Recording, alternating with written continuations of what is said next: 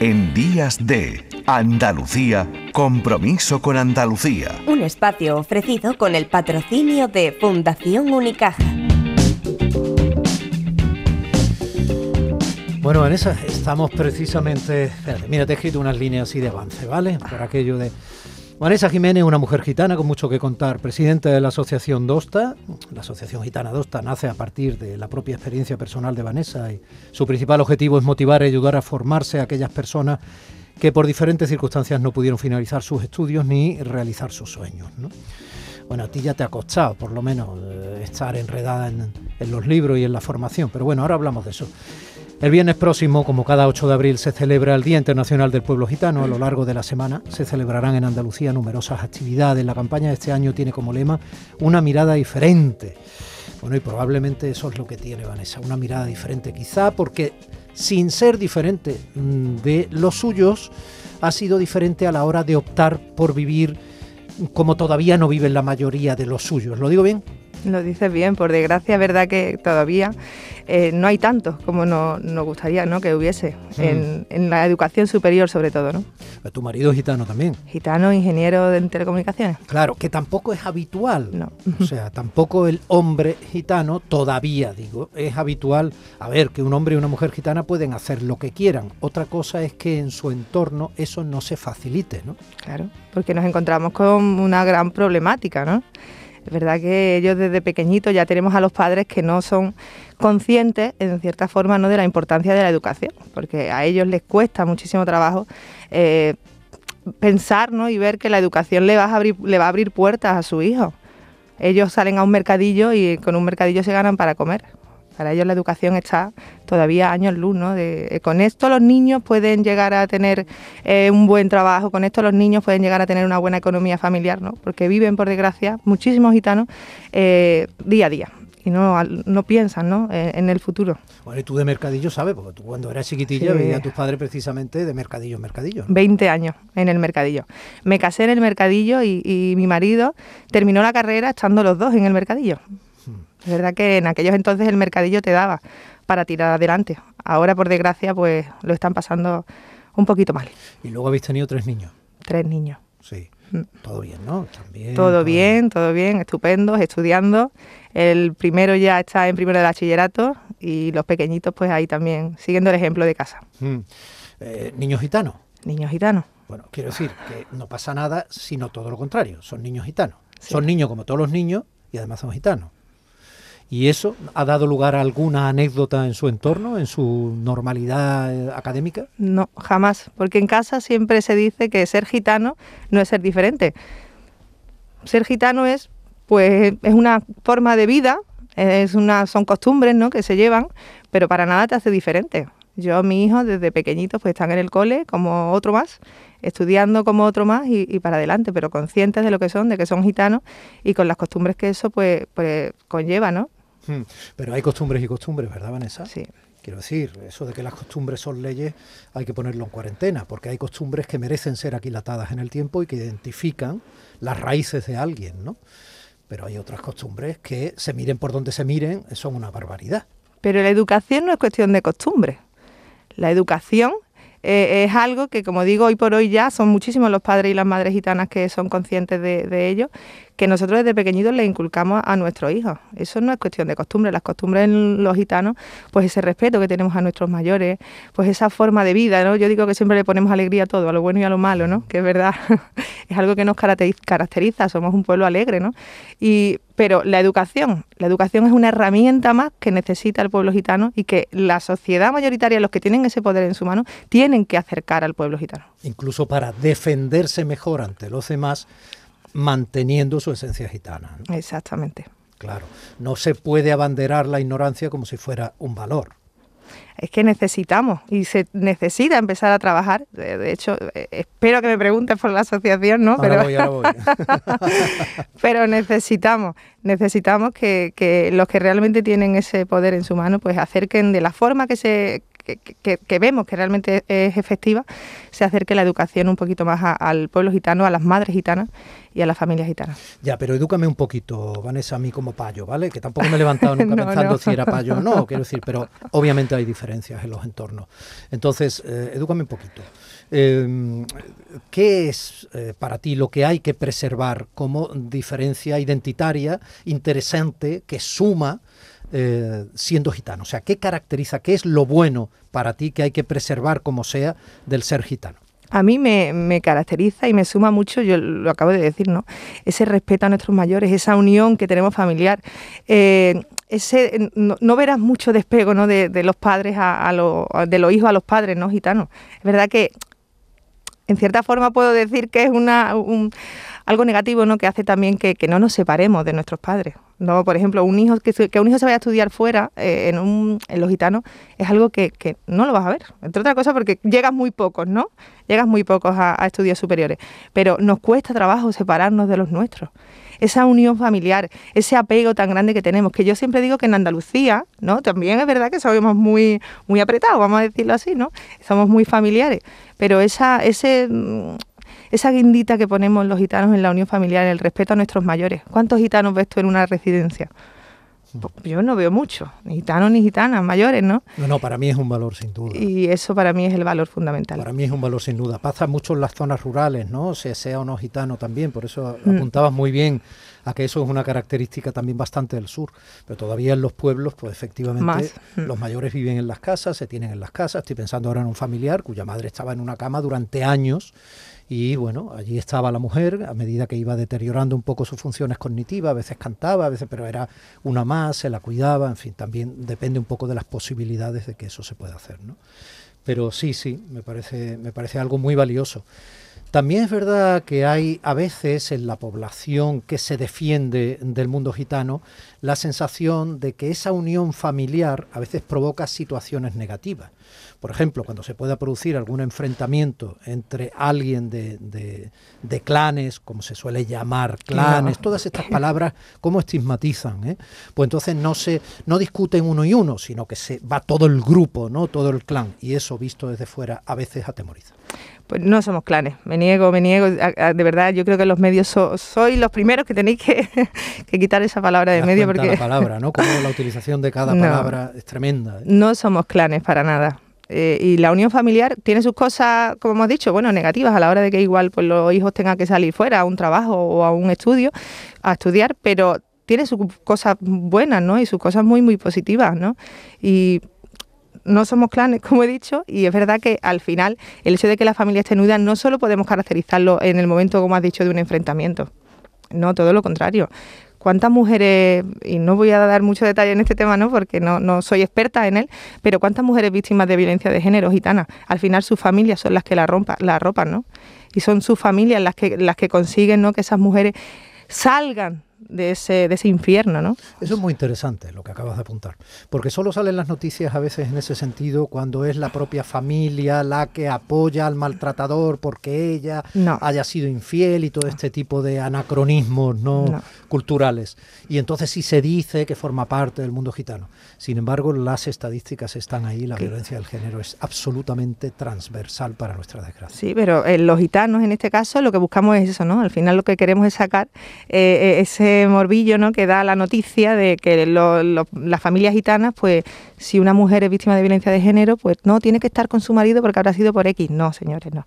Esto hay que conocerlo, hay que conocerlo de adentro, desde adentro, y, la familia gitana tiende a arropar muchísimo, muchísimo a, sus mujeres y a sus hombres, ¿no? Y en este caso, como estamos hablando de, violencia de género, a sus mujeres. Hmm. Sin embargo, eso de sus mujeres, ese posesivo, Vanessa, sí ha dado eh, digamos, cierta imagen de que en el mundo gitano la igualdad de la mujer va más lenta. Pues mira, te voy a contar una anécdota que pasó el otro día en, en una clase de... Yo estudio cuarto en trabajo social y yo no sabía nada de esto, fue una clase de ética eh, donde mm, conocí que la primera mujer capaz de sacar, de denunciar la violencia de género que sufría fue una mujer gitana tengo que indagar más en este tema y tengo que enterarme más, pero eh, sus mujeres, lo digo no a modo de cuidado, de a modo de respeto, pero si te pones a mirar la historia, las mujeres gitanas desde primera hora hemos sido pioneras en todo. somos muy, muy, muy peleonas, somos muy guerreras. Somos las que tiramos prácticamente de nuestra casa.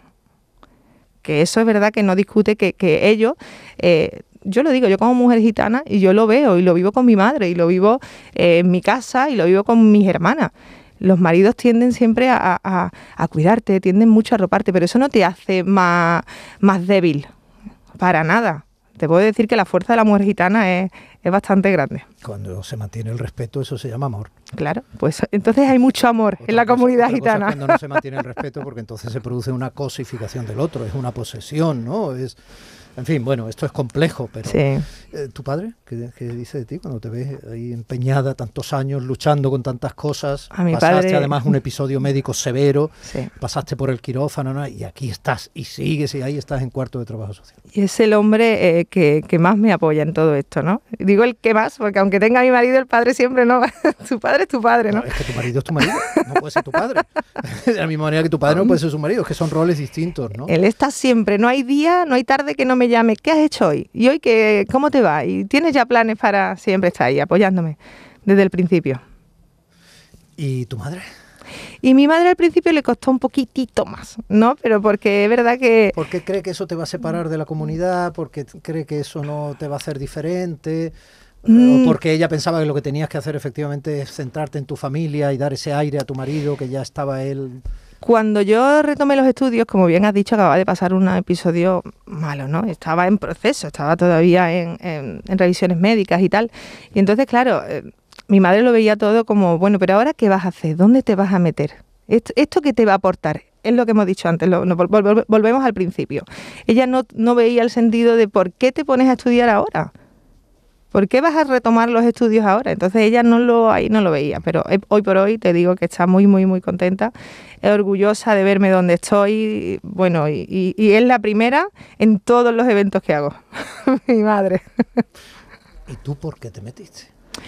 Pues yo, fíjate que eh, me metí porque necesitaba dar un, vuelco a mi vida el camino que, tenía, yo era feliz, era muy feliz. Como he dicho antes, verdad que los mercadillos en aquel entonces iban muy bien. Eh, madre de tres niños sanos, más feliz que nada. Mi marido, gracias a Dios, con un buen trabajo. Pero terminé está cayendo mala, ¿no? Como hemos dicho, ¿no? Terminé en un quirófano y, gracias a Dios lo puedo contar.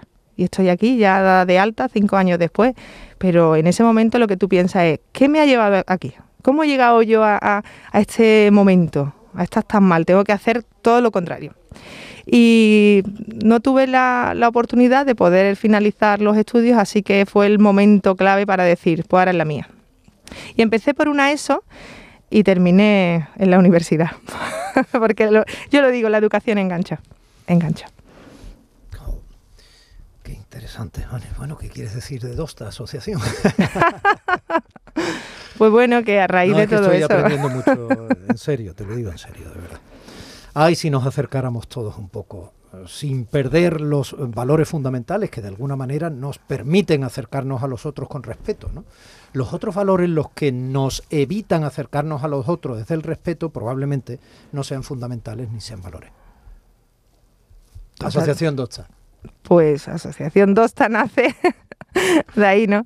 De una mujer gitana de costumbre, eh, de valores, ¿no? Y, que en el momento en el que accedió a la universidad y vio que por los pasillos de, su facultad de trabajo social no se topaba con ninguna gitana, dijo, ¿qué pasa aquí?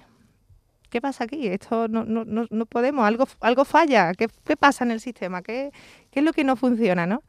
Y bueno, y ya es verdad que las chicas del mercadillo empezaron a verme, bueno, llegaban a casa, Vane, ¿tú cómo lo has conseguido? Tal. Y empezamos con dos y hoy por hoy trabajamos con más de 60 mujeres y llevamos ya 30. 30 de ellas que han conseguido mm, superar las pruebas de la ESO y de acceso universitario. Qué bien. Respeto absoluto a quienes trabajan en un mercadillo o cualquier forma de vida honrada, ¿eh? pero no a las dificultades que se le pongan a quien quiera hacer otra cosa o a quien quiera, por ejemplo, eh, estudiar. Estudiar, pero es que es sorprendente. Yo animo de verdad que a que vayáis ya por, eh, por, los mercadillos, a que habléis con familias gitanas. Hoy por hoy es sorprendente como los padres son los primeros que te dicen, también es verdad que cuento con ese respeto, ¿no? Que, y, cómo te conocen y cómo saben, cómo, cómo trabajas con las niñas, cómo las llevan, ¿no? Pero a mí me pone la piel de gallina cada vez que voy por los mercadillos y me dice, Vane, llévate a la niña, mm, que termine la ESO, Vane, ayuda a la niña. Y nosotros la ayudamos. Con proyectos, sin proyectos. Yo puedo decir que gracias a la Fundación Unicaja tenemos un, un espacio eh, donde las puertas están abiertas, como le digo a las chicas y a los chicos que están allí, para que cojan una libreta y un boli y se empapen, y se empapen de, para aprender y para llegar donde quieran llegar. De verdad, Vanessa, que esta es la segunda vez que vienes a una emisora de radio y la primera fue en Radio Pizarra, una emisora local de, una, de un precioso pueblo de la provincia de Málaga, ¿no? Pero, ¿de verdad? De verdad, de verdad. la primera fue con María, con la concejala de, Pizarra. Bueno, ¿y esto es todos los nervios que tenías? Eso que, que, llevabas un rato que yo intentaba no mirarte para no... Esto, pues entonces, de verdad, pues tienes una facilidad para la comunicación eh, sorprendente. Muchas gracias, pero es la, la, segunda vez, de verdad. No, no, no, si yo te creo, si yo te creo, yo no digo nada. A toda tu familia un abrazo. ¿eh? Y insisto, e insisto, eh, de verdad, de verdad, muchísimas gracias porque he aprendido, he aprendido mucho. Y no sé. Me gusta que eso me pase eh, en este oficio en el que llevo muchos, muchos años. Esa frasecita que va a caracterizar la celebración del, día eh, eh, gitano, esa una mirada diferente, ¿cómo la traduces? Esa campaña, el año pasado ya creo que muchísimos malagueños y bueno, y muchísimos que viajaron a Málaga ¿no? y estuvieron por aquí, tuvieron la oportunidad de ver en calle Alcazavilla con mujeres, ¿no? Con historias de vida, estudiantes de OSTA, por ejemplo, tuvimos a Tamara, una muchacha de Asperones, eh, a la que ayudamos a mi madre, entre ellas. Asperones eh, es como un poblado, es un barrio que está un poco en el suburbio, ¿no? que nunca ha sido suficientemente atendido y que se hizo con carácter provisional hace ya décadas y que ahí sigue. Exactamente, por desgracia. A ver si se ponen las pilas los que se las tienen que poner, ¿no? Y eh, fue una campaña muy bonita, yo puedo decir que de verdad que se conseguimos el impacto deseado y hicimos eso, ¿no? Sacamos mujeres con historias de vida, lo que intentábamos era eso, ¿no? Desmontar un poco esos tópicos de que las mujeres gitanas están encerradas en casa, que las mujeres gitanas no hacen nada. Y puedo adelantaros que este año realizamos una actividad con el Ayuntamiento de Málaga que mm, que tenéis que salir a la calle, ¿verdad? No puedo decir más, pero... lo haremos, lo haremos, lo haremos, lo haremos, que se suma a todas esas actividades que se están haciendo en todas las provincias de, Andalucía esta mm. semana que entramos. Eh, fíjate, hablabas de los asperones, esa visibilización de eh, eh, población gitana en zonas pobres, o en zonas a veces del extrarradio de las ciudades tampoco ayuda. Sin embargo, el acceso, por ejemplo, a los estudios, a la universidad, etcétera, también puede ser un escalón socioeconómico que pueda ir derivando cada vez más población que esté en un estrato social, pues eh, digamos devaluado desde el punto de vista económico, ir derivándolos a una mejor economía familiar y eso hará que se identifiquen menos, ¿no? Entonces, en eso, en eso hay que seguir estando y eso hay que exigirle también a los poderes públicos y a la población en general.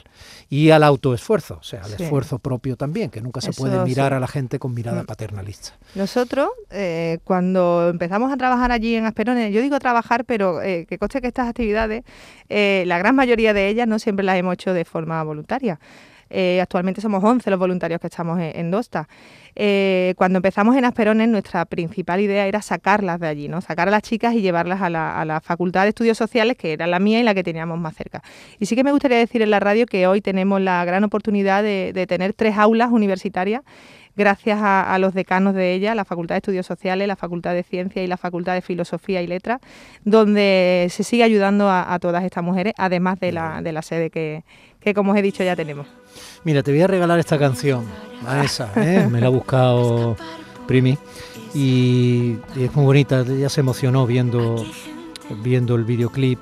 Se llama Aurora y ayer, nos vamos a Granada ahora y ahí está Soleá Morente con su madre, son dos generaciones enfrentándose y explicándose y queriéndose. Muchas gracias. Gracias a ti, Vanessa Jiménez, un placer.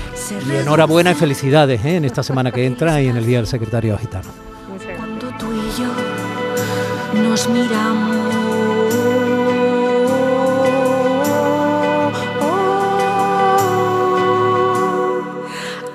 Ayer te fuiste y me dijiste que cantara y no llorara, que echara la pena al aire, pero que no te olvidara.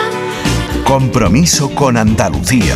Un espacio ofrecido con el patrocinio de Fundación Unicaja. Entidad social comprometida con Andalucía.